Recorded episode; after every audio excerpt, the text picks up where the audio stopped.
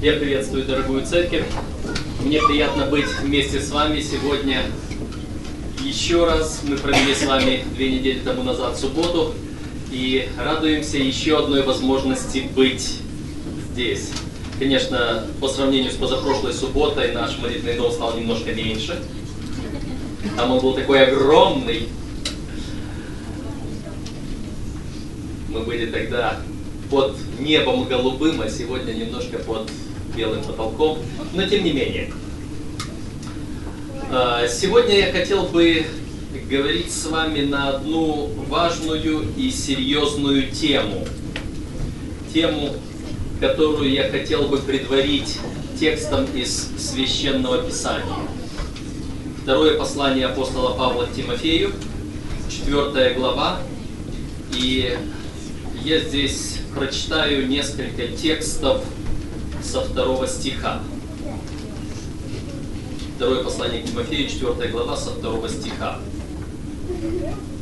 Проповедуй слово. Настой во время и не во время. Обличай, запрещай, увещевай со всяким долготерпением и назиданием Ибо будет время, когда здравого учения принимать не будут, но по своим прихотям будут избирать себе учителей, которые льстили бы слуху. И от истины отвратят слух и обратятся к басням. Но ты будь бдителен во всем.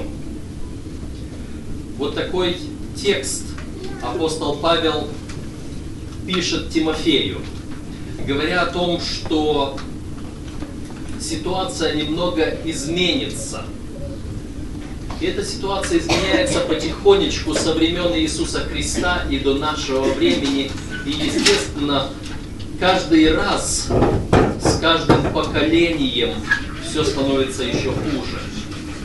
Я вспоминаю свое детство, когда мне мой дедушка говорил, в наши дни такого не было.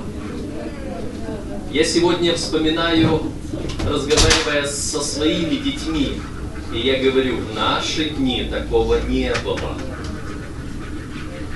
Если Господь продлит время, наши дети будут говорить своим детям и внукам, что в наши дни такого, в их дни такого не было. И вы можете себе представить, как по наклонной глубоко наш мир уже скатился с того времени, что писал апостол Павел. Э, было время, когда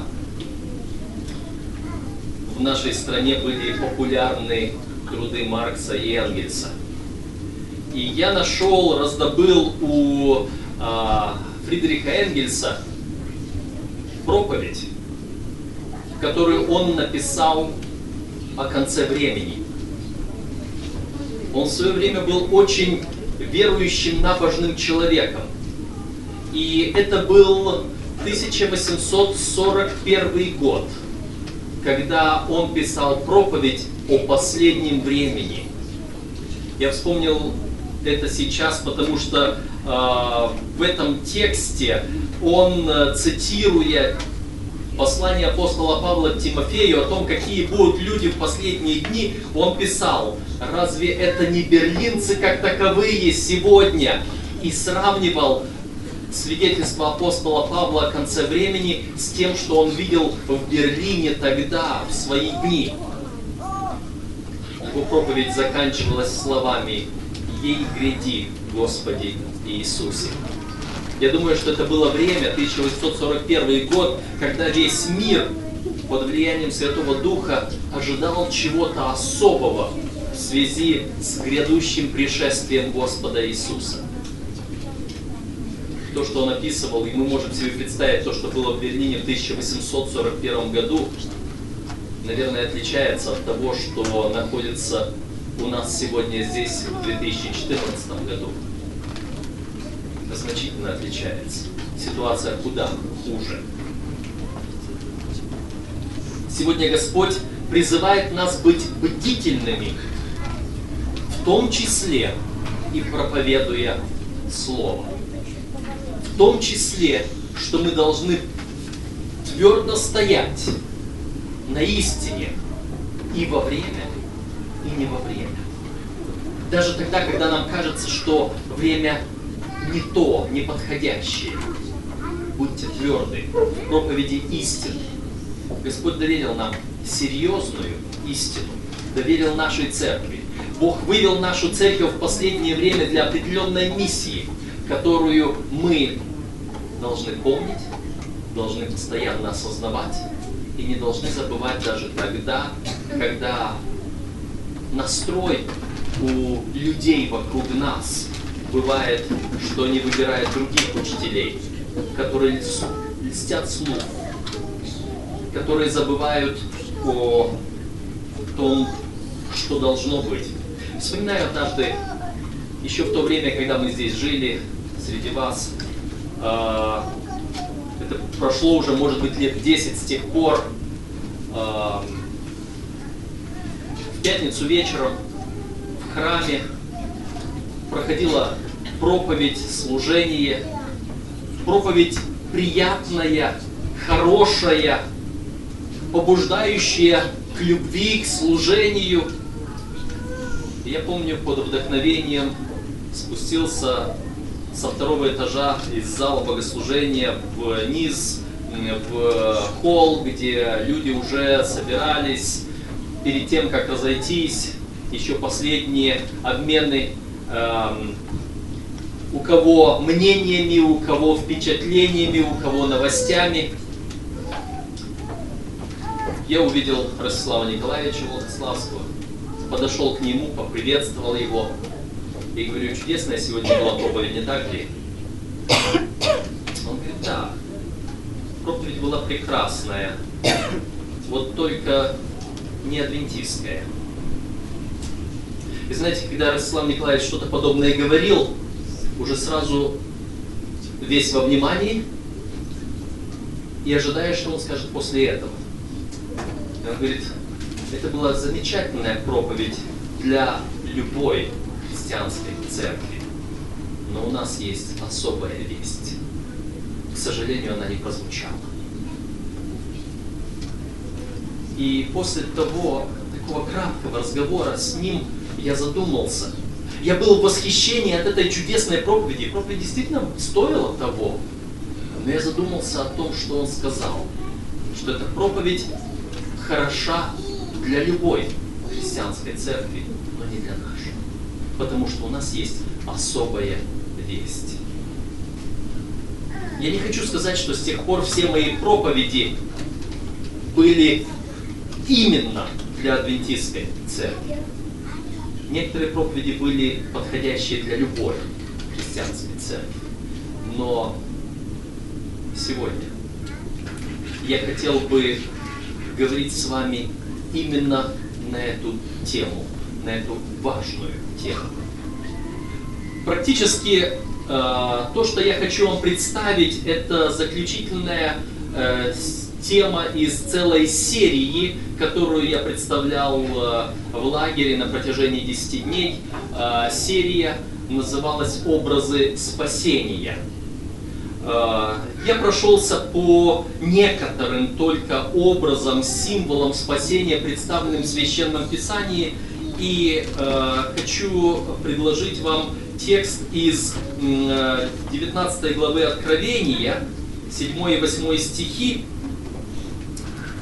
Здесь, в этом тексте, представлены два образа спасения, которые есть в Священном Писании.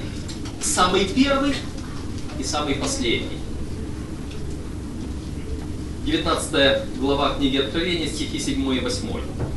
«Возрадуемся и возвеселимся, и воздадим Ему славу, ибо наступил брак Агнца, и жена его приготовила себя» и дано было ей облечься в весон чистый и светлый.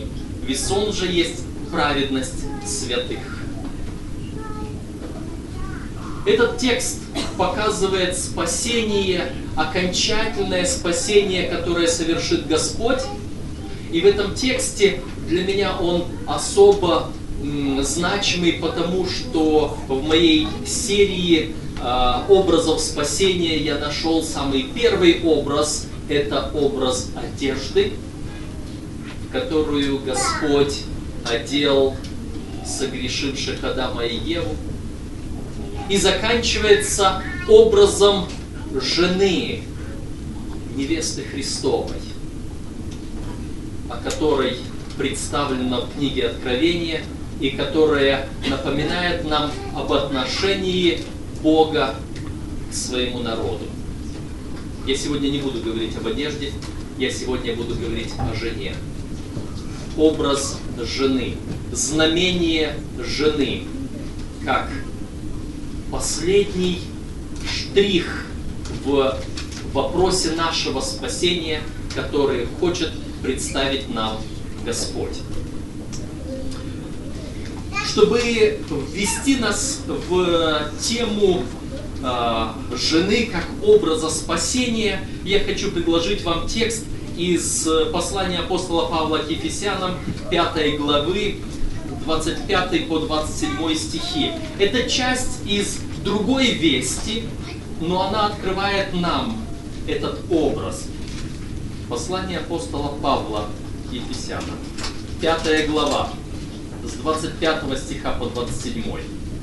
Мужья, любите своих жен, как и Христос возлюбил церковь и предал себя за нее, чтобы осветить ее, очистив ранее водную посредством слова, чтобы представить ее себе славную церковью, не имеющую пятна или порока, или чего-либо подобного, но дабы она была свята и непорочна.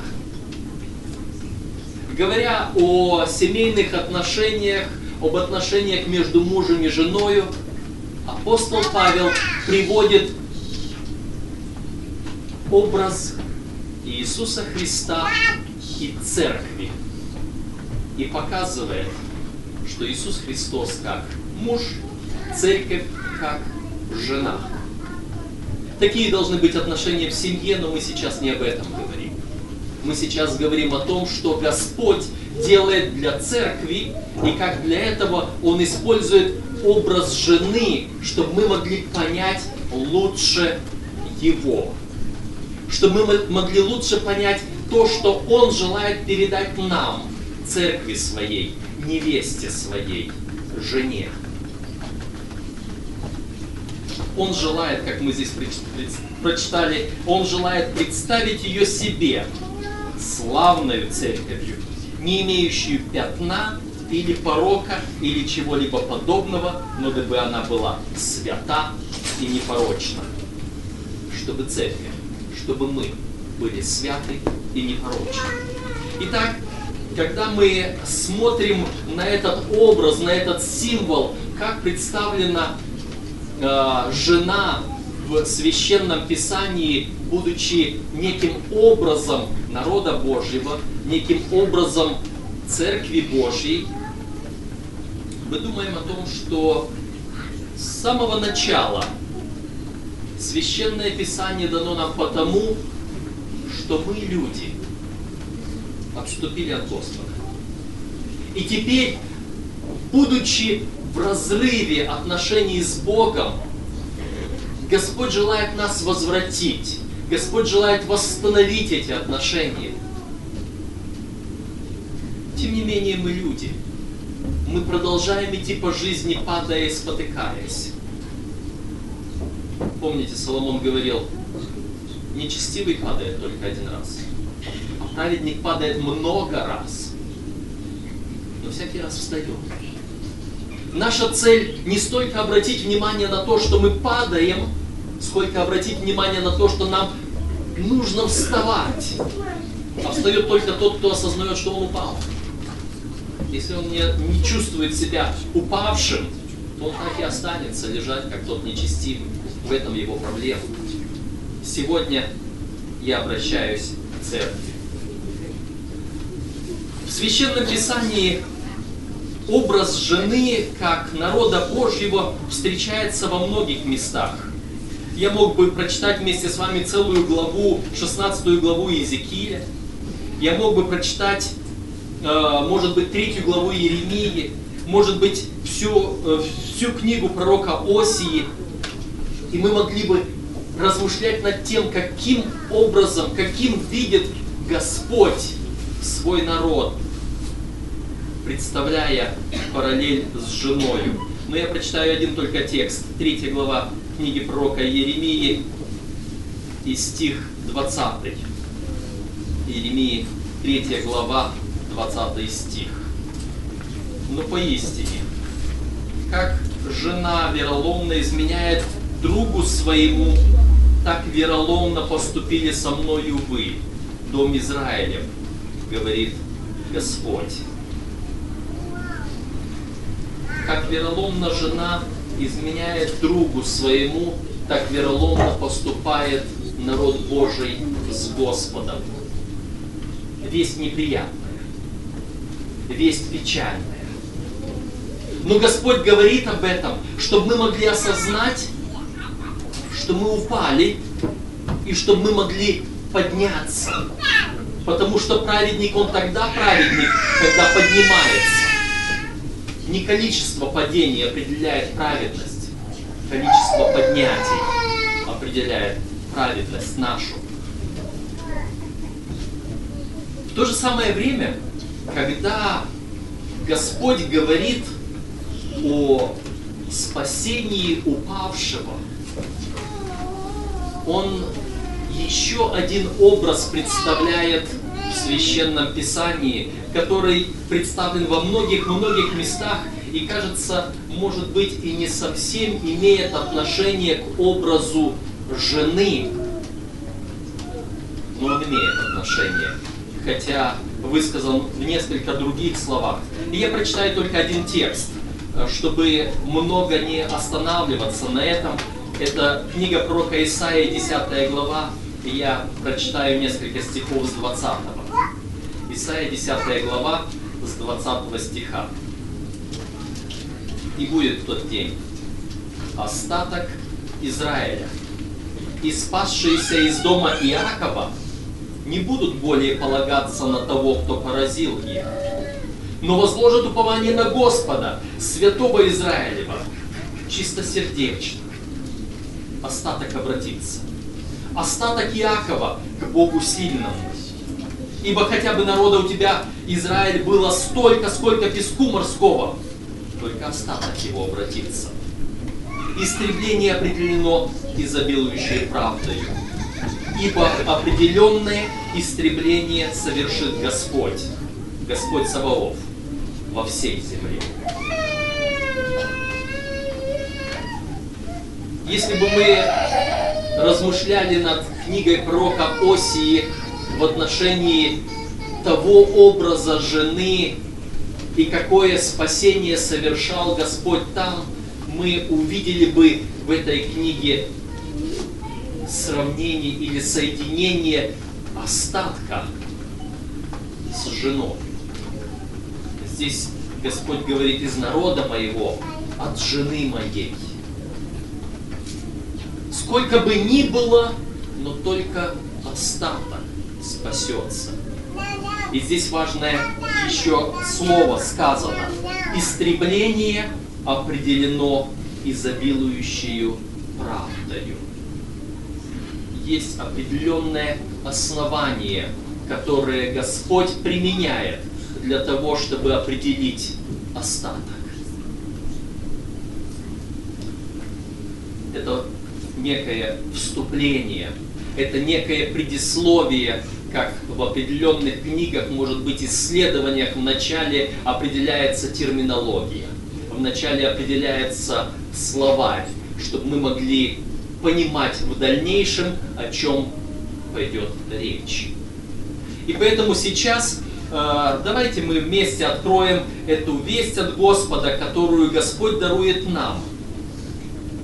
Мы откроем книгу Откровения, 12 главу.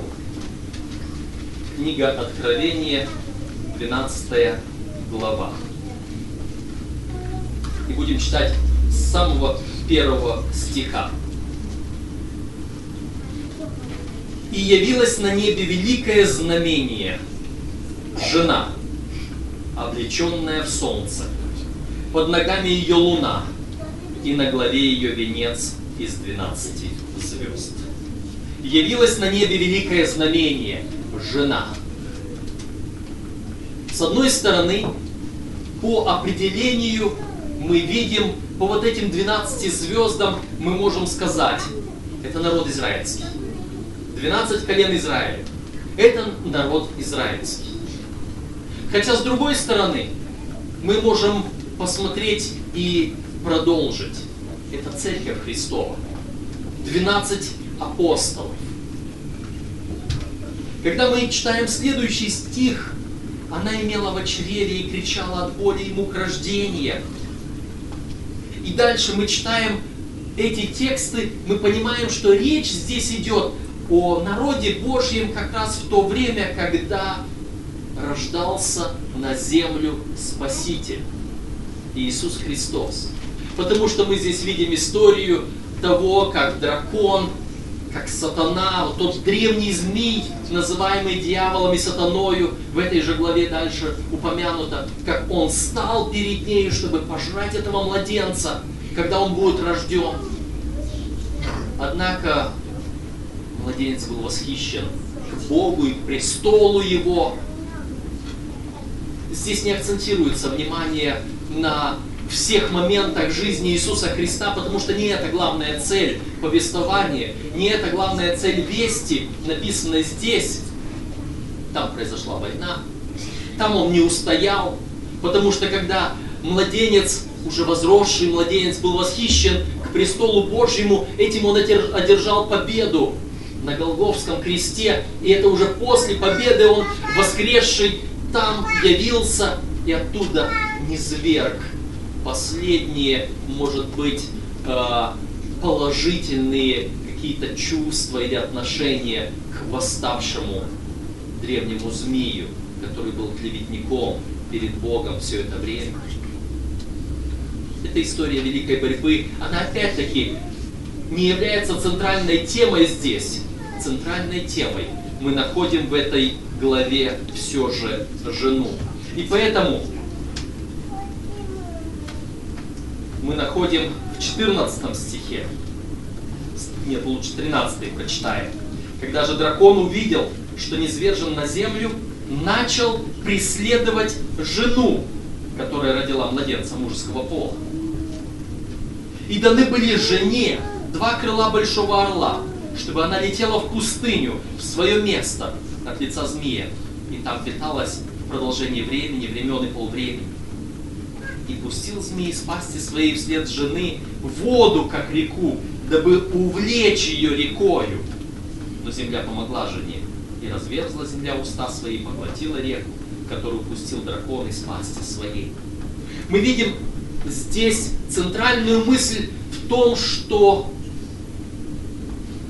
дракон вначале пытался преследовать младенца, не получилось, он всю свою ярость, всю свою злобу пускает против жены, против церкви, то есть, против нас с вами.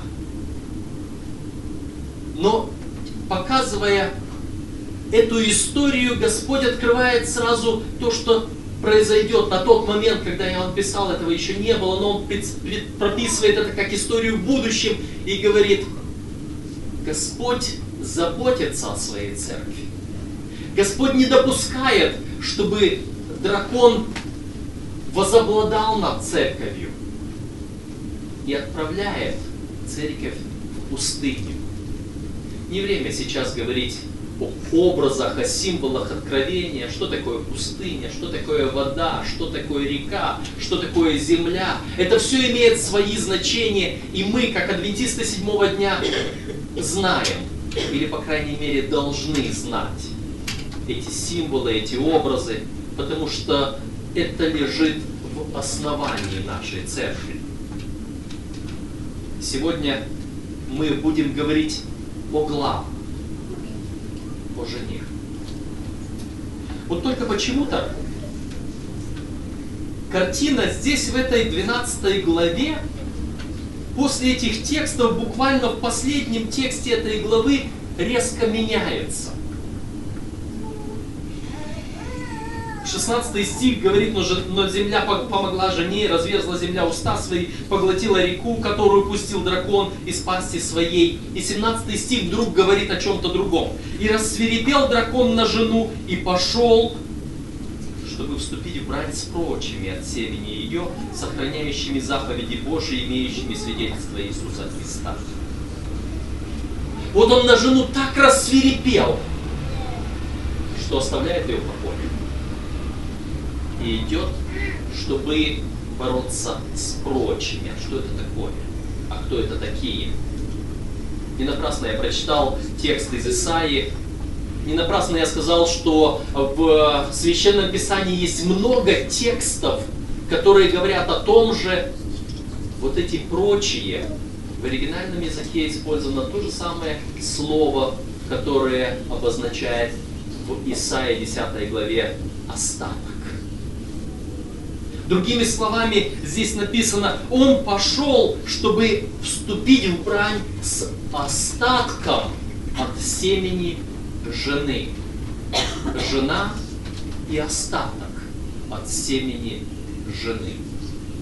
Вот только интересно, почему жена перестала привлекать внимание, жена перестала привлекать ярость дракона – а только вот эти остаток от ее семени, даже не ее семя, даже не семя жены, только остаток от семени жены привлекает ярость дракона, и он борется против него. Иногда нам кажется, что в книге Откровения описаны две жены. Иногда нам кажется, что в книге Откровения представлены как бы две контрастные жены. Вот одна жена в главе 12 и совсем другая жена в главе 17.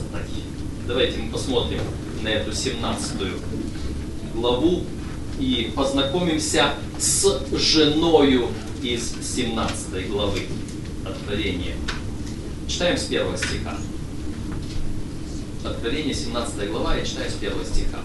«И пришел один из семи ангелов, имеющих семь чаш, и, говоря со мною, сказал мне, «Пойди, я покажу тебе суд над великую блудницею, сидящую на водах многих. С ней блудодействовали цари земные, и вином ее блудодеяния упивались живущие на земле и повел меня в духе в пустыню, и я увидел жену, сидящую на звере багряном, преисполненном именами богохульными. Это та же или другая? Это та же или другая? Другая. Мы оставили первую жену в пустыне. И вслед этой первой жены дракон послал воду, чтобы увлечь ею. А здесь мы находим жену в пустыне, сидящую на водах многих. Это та же или другая? Другая. Это та же. К великому сожалению, как бы нам ни хотелось, но это та самая жена, которую Господь вначале оберегал, которой дал орлиные крылья, которую отправил спрятать там в пустыне. Но, к сожалению, с ней случилось то, что дракон уже перестал ею увлекаться она перестала дракона беспокоить, потому что он добился своей цели. Она стала блудной женой. Она изменила Господа. И по этой причине дракона сейчас интересовали только прочие от семени ее. Только остаток от семени ее, даже не все семя ее – Почему? А мы читаем дальше 17 главу Откровения. Пятый стих. И на челе ее написано имя. Тайна. Вавилон Великий. Мать блудницам и мерзостям земным. Да, это тайна. Это тайна, как та жена, облеченная в солнце, вдруг превратилась в блудницу. И не просто она стала блудницей сама, она еще дала потомство, тоже блудница. Мать блудницам и мерзостям земным. И вот только последний стих 12 главы дарует нам надежду. Мы видим эту надежду среди этого потомства, по крайней мере, какой-то остаток, какие-то прочие от ее семени остались верны, но и против них дракон борется. Но и против них дракон всю свою злобу ополчает. великому сожалению, та Церковь Божья, тот народ Божий, о котором Господь так заботился и так оберегал, эта церковь, этот народ превратилась в блудницу и дала потомство не Богу, не от Него, а от блудодеяния. С драконом родились еще много других блудниц земных. Картина печальная. Картина очень печальная. И мы подчас не желаем даже ее осознавать. Нам так хотелось бы увидеть, это одни, а то совсем другие. Это совсем не о нас речь идет. Это совсем не о Божьем народе, не о Церкви Божьей. когда мы смотрим на эту же самую картину, представленную в образе послания семи церквам, мы видим то же самое. Мы видим, как вначале была потеря первой любви, потом где-то попущение Изавели, а потом где-то носишь имя, будто жив, но на самом деле мертв. И мы видим вот это отступление постепенно, по чуть-чуть, как уходит, уходит церковь истины. И только небольшая часть, только некий остаток, как пророк говорил, если бы даже весь народ, весь Израиль был как песок морской, только небольшой остаток спасется. Остальные будут истреблены. И это истребление обусловлено, как пророк Исаия говорил, правдою отношением к правде, отношением к истине, отношением к Господу. И когда мы смотрим на характеристику остатка, то здесь тоже идет отношение к правде, к истине. Откровение 12, 17.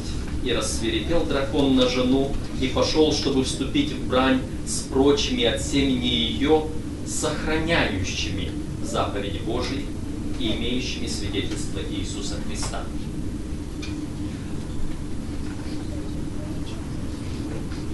Это важное предостережение, которое мы не должны пропустить, потому что оно имеет отношение к нашему спасению. А теперь, когда Господь говорит нам об этом, когда Господь представил всю эту весть того, что произошло с церковью на протяжении истории, мы смотрим, что Господь говорит дальше, после 17 главы. Но мы вначале посмотрим, что после, после 12 главы говорил Господь в 14 главе. Показывает апостолу то, что еще будет – и какую весть он дает остатку народа Божьего в тот самый момент, когда вот это противление дьявола усилится до неимоверного. 13 глава показывает, насколько может усилиться преследование дьявола остатка. Но 14 глава дает весть остатку. И я читаю с 6 стиха, 14 главы Откровения. И увидел я другого ангела, летящего посередине неба, который имел вечное Евангелие, чтобы благовествовать живущим на земле и всякому племени, и колену, и языку, и народу. И говорил он громким голосом, убойтесь Бога и воздайте Ему славу, ибо наступил час суда Его. И поклонитесь сотворившему небо и землю, и море, и источники вод. Это весть народу остатка. И здесь, в этой вести народу остатка, мы видим отражены, по крайней мере, две важные основополагающие доктрины, на которых наша церковь стоит. И первая доктрина, уникальнейшая доктрина, которую вы не найдете ни в одной другой христианской церкви. Нас 28 доктрин. Но из них, наверное, 26 есть у всех остальных где-то, то тут, то там. Все верят в Бога Отца, Иисуса Христа, Святого Духа. Для всех Библия является основанием. Кто-то сегодня тоже проповедует скорое пришествие Христа. Кто-то тоже сегодня проповедует здоровый образ жизни. Это все есть у многих христианских церквей. Первая доктрина, которой нет ни у одной другой христианской церкви. Это весть о суде. Наступил час суда его. Эта весть дана нам сегодня, народу остатка. И эта весть отличает нас от всех прочих, которые были у этой матери тоже нашими братьями и сестрами, но обозначены нехорошим словом Священного Писания. И второе. И поклонитесь сотворившему небо и землю, и море, и источники вод. Когда мы смотрим на конец 12 главы и видим, что этот народ, соблюдающий заповеди Божьи, и пытаемся найти в заповеди Божьей то определение, где там находится сотворивший небо и землю, и море, и источники вод, там тоже есть эта фраза. Когда мы читаем 20 главу Исход, мы там находим в одном из стихов эти же самые слова «сотворил небо и землю и море и источники вод». И это относится к тому, что наша церковь определяет как печать Божью противовес начертанию зверя. И это та весть, которая дана нам с вами. И хотя есть еще другие христианские церкви, которые тоже соблюдают субботний день, но ввиду того, что они соблюдают не так,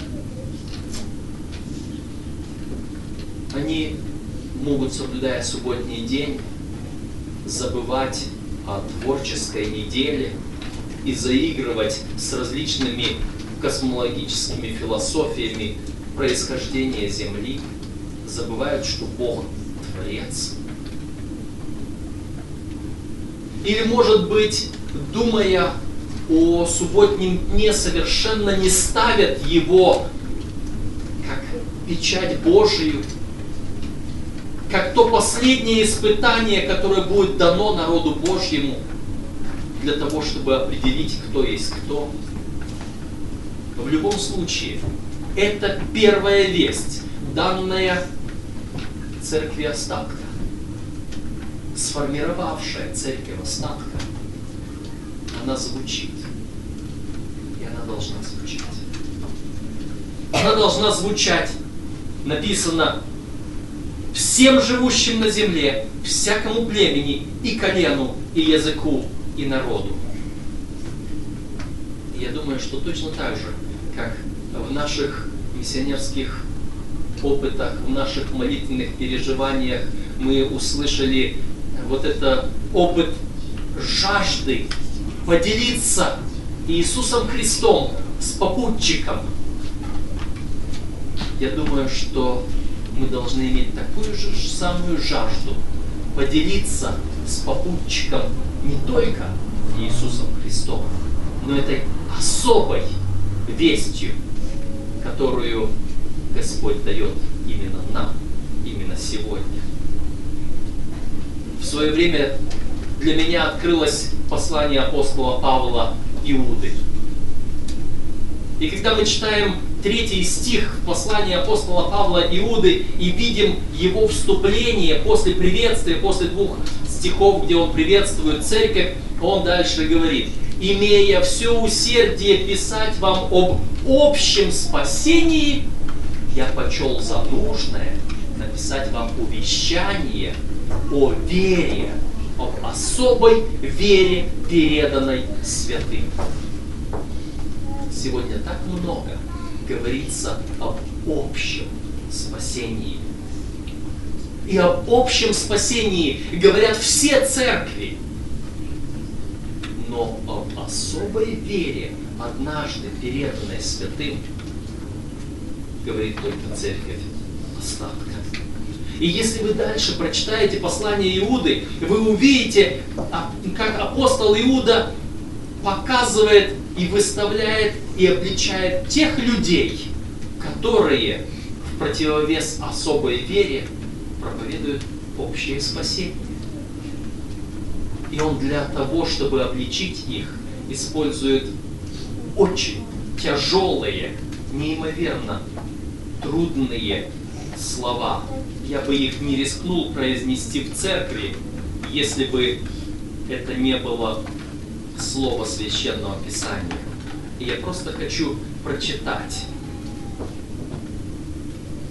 пару слов из послания Иуды, чтобы эти слова мы иногда вспоминали, чтобы они иногда приходили нам на память тогда, когда мы пытаемся уклониться от проповеди той особой веры, которая передана святым.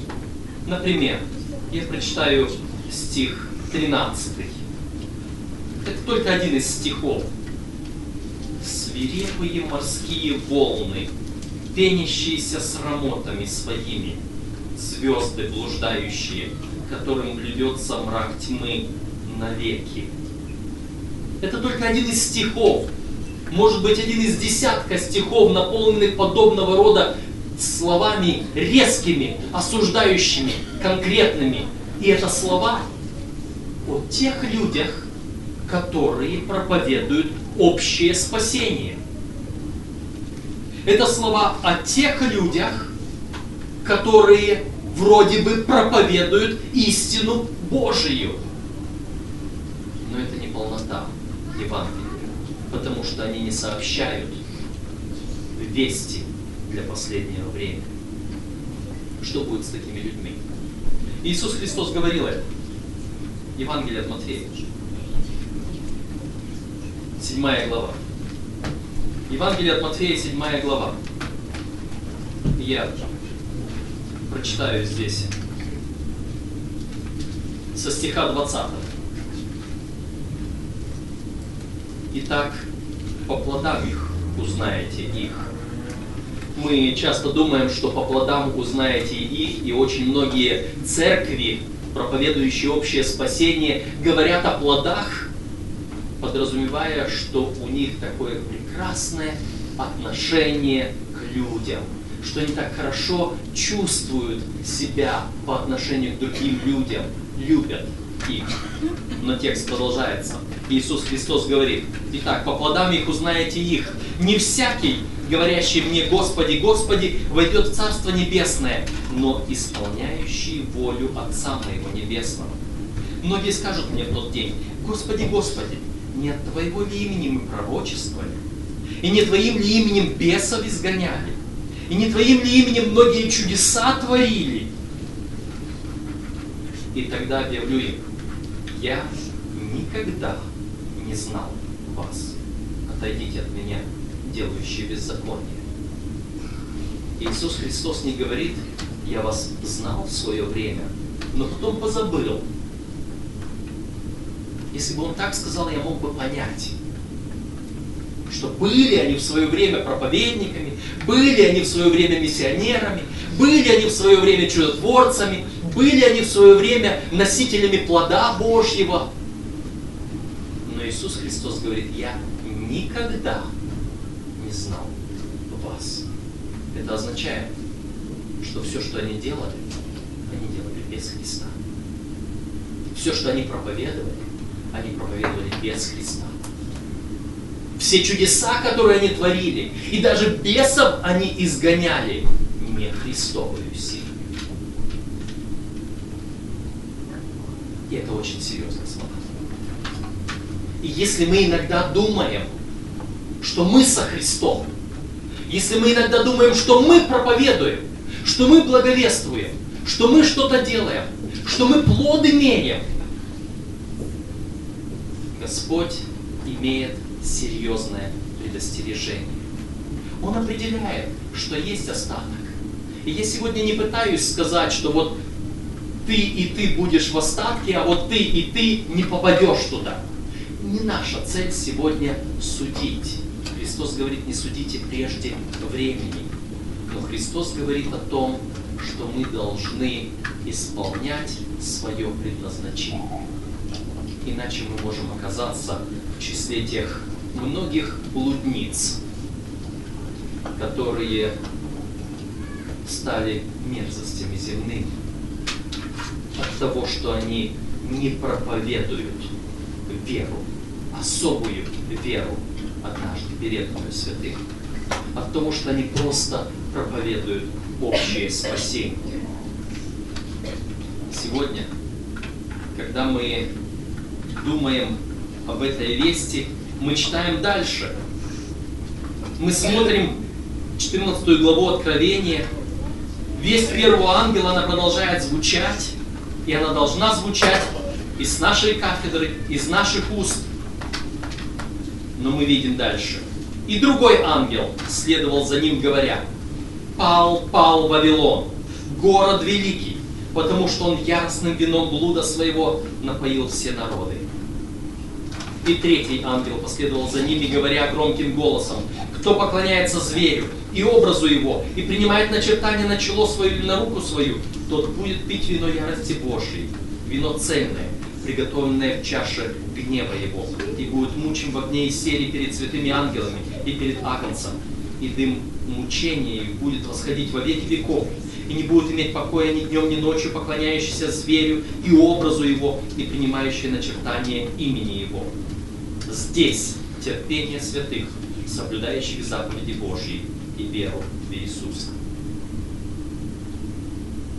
Это предостережение, это весь третьего ангела не для того, чтобы страхом спасать, хотя и это записано в Священном Писании. Это в первую очередь предостережение. Но для нас, именно для нас с вами, другая весть звучит. И эта весть к Лаодикии, потому что мы иногда думаем о себе, я богат, разбогател, и ни в чем не имею нужды. Мы иногда думаем, что мы уже достигли, мы иногда успокаиваемся в нашем самоудовлетворении. Да, мы трудимся, да, мы жертвуем, да, мы проповедуем, и поэтому мы благодарю Тебя, Господи, что мы не таковы, как прочие люди. Мы даем десятую часть, мы молимся, мы жертвуем, мы делаем все. Благодарю Тебя, Господи, что мы не таковы, как прочие люди. Вот только Христос стоит снаружи и стучит, и думает, если кто отворит дверь, войду к нему и буду вечерять с ним. И только побеждающему дам сесть со мною на престол. Когда мы прочитали весть трех ангелов, когда мы поняли, что вчерашняя жена стала сегодня блудницей и матерью других блудниц, мы читаем дальше в 18 главе Откровения. Мы видим еще одного ангела. 18 глава Откровения, первый стих и дальше. После всего я увидел иного ангела, сходящего с неба, имеющего власть великую. Земля светилась от славы его. И воскликнул он сильно, громким голосом, говоря, «Пал, пал Вавилон, великая блудница, сделавшаяся жилищем бесов и пристанищем всякому нечистому духу, пристанищем всякой нечистой и отвратительной птицы, ибо яростный вино блудодеяния своего она напоила все народы. И цари земные любодействовали с нею, и купцы земные разбогатели от великой роскоши ее. Да, это речь о той самой блуднице, о которой мы прочитали в 17 главе. И эта блудница уже стала пристанищем всякому нечистому духу, жилищем бесов. Это о ком сказано. Вы знаете, я, может быть, не рискнул бы говорить что-либо против Церкви Божьей, если бы Господь сам не говорил об этом. Речь идет о той самой церкви, которая вначале имела венец из 12 звезд, которая была апостольской церковью, а потом воссела на звере багряном, у которого были свои венцы. Это речь идет о той самой церкви. Это речь идет о той самой церкви, которая проповедует общее спасение и продолжает сегодня и в своих храмах, и на улицах говорить о том, чтобы люди приняли Иисуса Христа, чтобы они покаялись, чтобы они пришли в церковь. Об этих речь идет. Но написано, что этот Вавилон, великая блудница, сделался жилищем бесов и пристанищем всякому нечистому духу. И поэтому 14 стих, то есть 4 стих 18 главы Откровения говорит, «И услышал я иной голос с неба, говорящий, «Выйди от нее, народ мой, чтобы не участвовать вам в грехах ее и не подвергнуться язвам ее, ибо грехи ее дошли до неба, и Бог воспомянул неправды ее». Вот она весть которая сегодня звучит каждому из нас. Выйди от нее, народ мой, чтобы не участвовать в язвах ее. Мы обычно, когда читаем этот текст, мы думаем, мы думаем о том, что, Господи, благодарю Тебя, что я уже вышел из тех церквей, и я нашел вот эту церковь. Благодарение Господу, что я уже принадлежу к церкви остатка. Я сегодня не пытаюсь рекламировать адвентистскую церковь. Я сегодня не пытаюсь утверждать, что как хорошо, что адвентистская церковь является церковью остатка, что именно у нее есть полнота истины. Я не пытаюсь об этом говорить. Я думаю, что если кто в этом не убежден, есть еще время найти убедиться, изучить, исследовать, получить откровение от Господа. Я сегодня не пытаюсь сказать, как некоторые люди пытаются говорить, якобы и адвентистская церковь постепенно становится Вавилоном. Нет. Это попытки дракона в борьбе с народом остатка как-то их завлечь, отвлечь и сказать, вы не туда вышли, есть где-то другое место, куда надо выйти. Нет. Некуда выходить из народа остатка. Восьмой церкви не будет. После Ладики есть только победитель. То, что в каждой церкви есть те люди, которые могут спастись, это верно. То, что в каждой церкви есть люди, которые могут погибнуть, это верно. То, что мое пребывание в церкви адвентистов седьмого дня меня не спасает, это верно. Но выйди из нее, народ мой. Иисус Христос говорил в 10 главе Евангелия от Иоанна, есть у меня овцы не сего двора, и их надлежит привести, чтобы было одно стадо и один пастырь. Сегодня очень многие, даже среди адвентистов, цитируют этот текст и говорят, у Господа есть овцы и в других церквах. И слава Богу! И забывают о том, что их надо привести сюда. А еще ищут истину, смотрят на другие церкви. Это прекрасные церкви. Я не хочу сказать, что эти церкви стали какими-то сатанинскими церквами. Нет. Они с виду прекрасные церкви, христианские церкви, проявляющие заботу о людях, совершающие служение в этом мире, демонстрирующие любовь. Подчас, может, даже лучше, чем мы с вами. Но Господь о них говорит. Не я. Господь говорит. Они пали, и они уже сделались жилищем бесов, пристанищем всякому нечистому духу.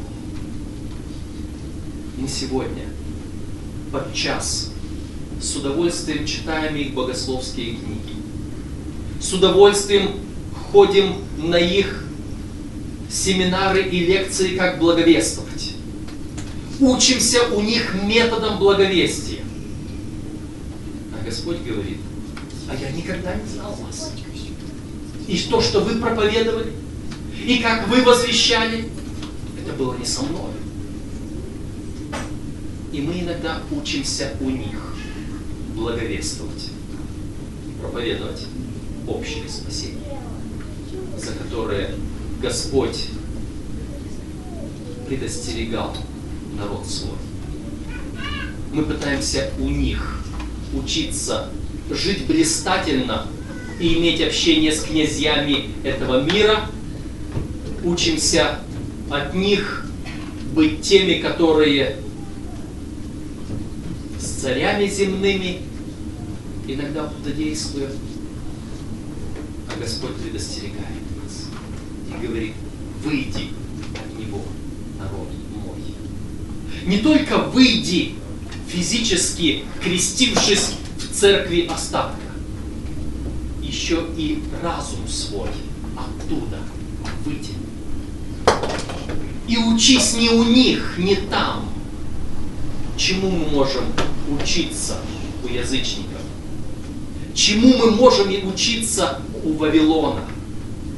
Разве что забыть наше учение о спасении. Я вспоминаю, когда однажды, сидя в на педагогическом совете нашей Заровской духовной академии, как-то планируя э,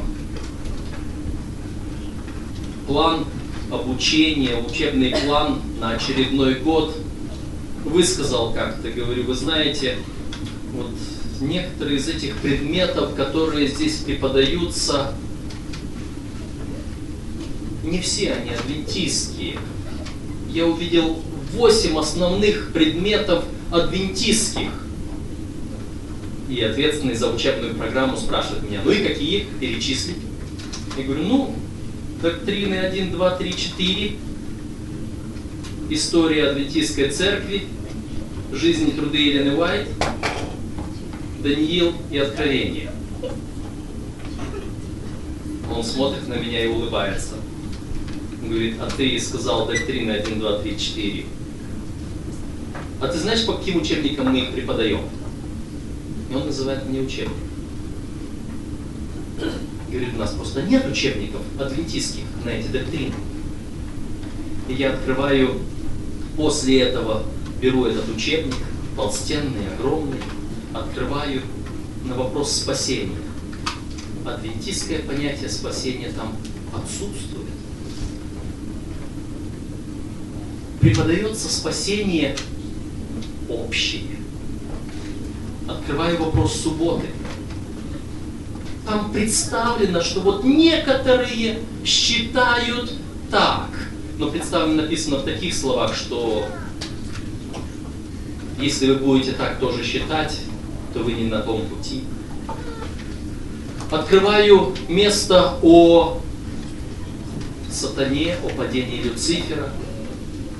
Представлено совершенно иначе. Кое-какие наши основополагающие доктрины вообще отсутствуют, даже и не упомянут. И мы пытаемся на этих учебниках учиться спасению, не думая, что сами не знаем адвентистского учения. К великому сожалению. Но Господь говорит, выйди от нее, народ, чтобы вам не участвовать в грехах ее. Это серьезная весть, которая должна звучать к нам. Это серьезная весть, чтобы мы пересмотрели основы своего поклонения Господу. Сегодня Господь говорит каждому из нас. И я еще раз хочу открыть второе послание апостола Павла к Тимофею. И хочу прочитать четвертую главу. И здесь стихи со второго по пятый. Начну даже с первого стиха. Итак, заклинаю тебя перед Богом и Господом нашим Иисусом Христом, который будет судить живых и мертвых в явлении Его и Царстве Его. Проповедуй Слово. Настой во время и не во время. Обличай, запрещай, увещевай со всяким долготерпением и назиданием. Ибо будет время, когда здравого учения принимать не будут, но по своей прихоти будут избирать себе учителей, которые льстили бы слуху, и от истины отвратят слух и обратятся к басням. Но ты будь бдителен во всем, переноси скорби, совершай дело благовестника, исполняй служение твое. Господа есть церковь. Образ жены представляет нам состояние этой церкви. Пусть Господь поможет нам осознать наше состояние и увидеть мы с женою или с прочими от семени ее. Внимательно исследуя свои сердца, обратимся к Господу в молитвах.